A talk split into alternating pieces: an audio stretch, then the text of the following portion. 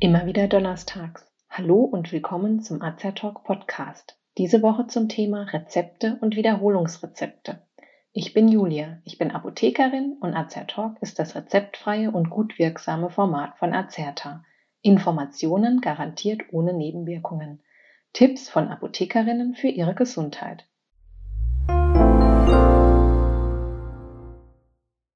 Sind Sie auch schon einmal aus der Arztpraxis gegangen und haben ein rotes und ein grünes Rezept vom Arzt erhalten und sich gefragt, was es damit auf sich hat?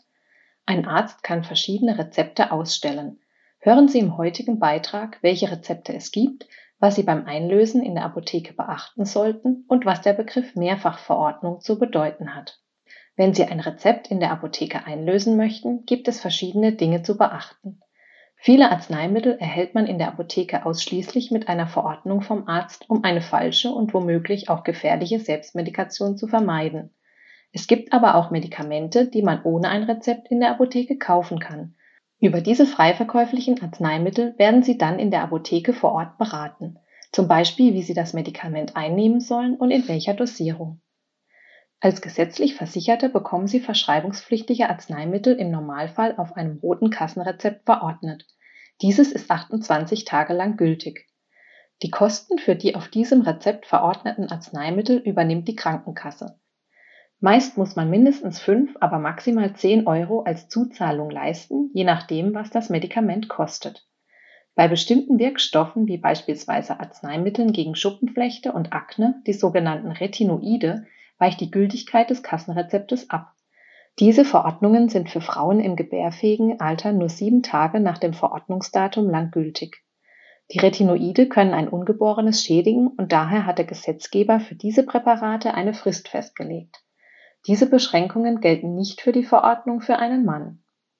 Auch Hilfsmittel wie beispielsweise Hörgeräte oder Kompressionsstrümpfe werden auf einem roten Kassenrezept verordnet. Diese Rezepte sind ebenfalls 28 Tage lang gültig und müssen in diesem Zeitraum eingelöst werden. Eine Belieferung kann auch später stattfinden. Dies ist beispielsweise dann relevant, wenn zunächst ein Kostenvoranschlag von der Krankenkasse eingeholt werden muss. In diesem Fall muss die Einreichung des Kostenvoranschlags innerhalb der Frist von 28 Tagen erfolgen. Die tatsächliche Belieferung des Patienten mit dem Hilfsmittel kann dann auch entsprechend später stattfinden.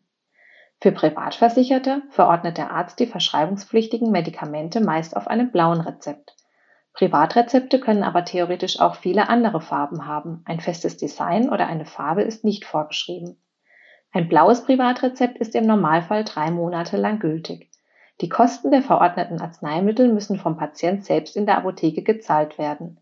Das Privatrezept wird durch den Versicherten bei der Krankenversicherung eingereicht und die Versicherung erstattet die Kosten anschließend.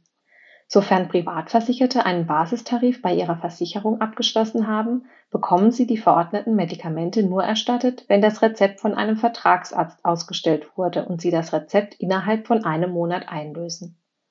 Bekommen Sie bei Ihrem Arztbesuch ein grünes Rezept, dann hat Ihnen der Arzt auf diesem Rezept ein nicht verschreibungsfähiges Arzneimittel empfohlen. Sie müssen die Kosten für dieses Medikament selbst tragen, unabhängig davon, ob Sie privat oder gesetzlich versichert sind. Ein grünes Rezept ist üblicherweise unbegrenzt gültig.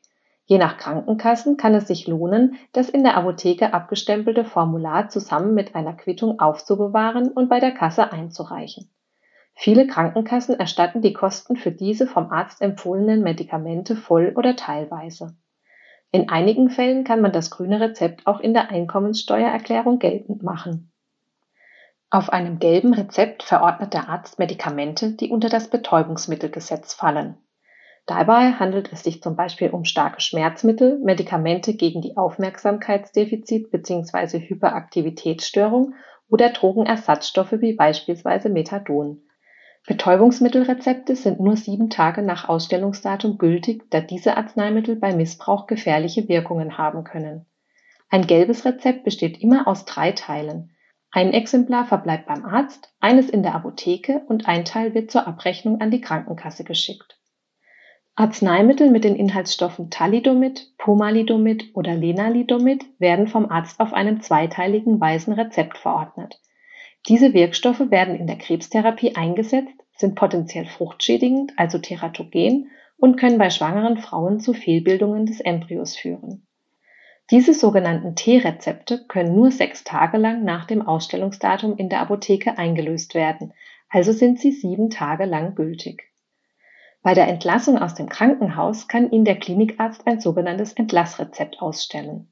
Auf diesem Rezept wird der Arzneimittelbedarf für die ersten Tage zu Hause verordnet. Somit soll ein Entlassrezept die Versorgung mit Medikamenten in den ersten Tagen nach dem Krankenhausaufenthalt sicherstellen. Das Entlassrezept ähnelt dem roten Kassenrezept, trägt allerdings zusätzlich den Aufdruck Entlassmanagement und ist damit nur drei Werktage lang gültig. Handelt es sich bei dem Ausstellungstag um einen Werktag, zählt dieser bereits mit. Seit Januar 2022 sollen Ärzte Rezepte elektronisch erstellen und versenden. Das elektronische Rezept, kurz E-Rezept, ist die digitalisierte Version eines Kassenrezeptes und kann über eine App oder in ausgedruckter Version mit Hilfe eines Rezeptcodes in der Apotheke eingelöst werden. Für das E-Rezept gilt die gleiche Gültigkeitsdauer wie für das rote Kassenrezept, also 28 Tage. Hören Sie für weitere Informationen auch unseren Beitrag Das E-Rezept. Seit 1. April können Ärzte nun auch elektronische Wiederholungsrezepte ausstellen. Schon im März 2020 wurde das Wiederholungsrezept als Verordnungsoption im fünften Sozialgesetzbuch verankert. Wiederholungsverordnungen sind zum Beispiel sinnvoll für chronisch kranke Patienten mit einem stabilen Gesundheitszustand, die immer wieder die gleichen Medikamente verordnet bekommen. Allerdings können nicht alle Arzneimittel auf einem Wiederholungsrezept verordnet werden. Für Betäubungsmittel sowie Arzneimittel mit den bereits erwähnten teratogenen Wirkstoffen Lenalidomid, Pomalidomid oder Thalidomid beispielsweise können keine Wiederholungsrezepte ausgestellt werden, da hierfür abweichende gesetzliche Regelungen gelten. Für Patienten, die ein bestimmtes Arzneimittel dauerhaft benötigen, das für eine Wiederholungsverordnung geeignet ist, kann der behandelnde Arzt nun ein E-Rezept ausstellen, mit dem der Versicherte insgesamt bis zu viermal innerhalb eines Jahres sein Medikament in der Apotheke erhalten kann. Bei der elektronischen Verordnung erstellt der Arzt für jede Abgabe ein eigenes E-Rezept. Das bedeutet, eine Mehrfachverordnung kann insgesamt bis zu vier E-Rezepte enthalten. Die Rezepte sind besonders zu kennzeichnen und für jedes E-Rezept einer Mehrfachverordnung muss vom Arzt der Beginn des Einlösezeitraums festgelegt werden. Mehrfachverordnungen sind ab dem Ausstellungsdatum der Verordnung maximal 365 Tage lang gültig. Es ist jedoch möglich, dass der Arzt ein früheres Ende der Einlösefrist für jedes E-Rezept einer Mehrfachverordnung vorgibt. Für jede Wiederholungsverordnung erhält der Versicherte auch einen eigenständigen Rezepttoken, sodass alle Teile einer Mehrfachverordnung innerhalb der Einlösefrist in unterschiedlichen Apotheken eingelöst werden können. Wiederholungsrezepte können so die Arzneimittelversorgung von chronisch kranken Patienten erleichtern.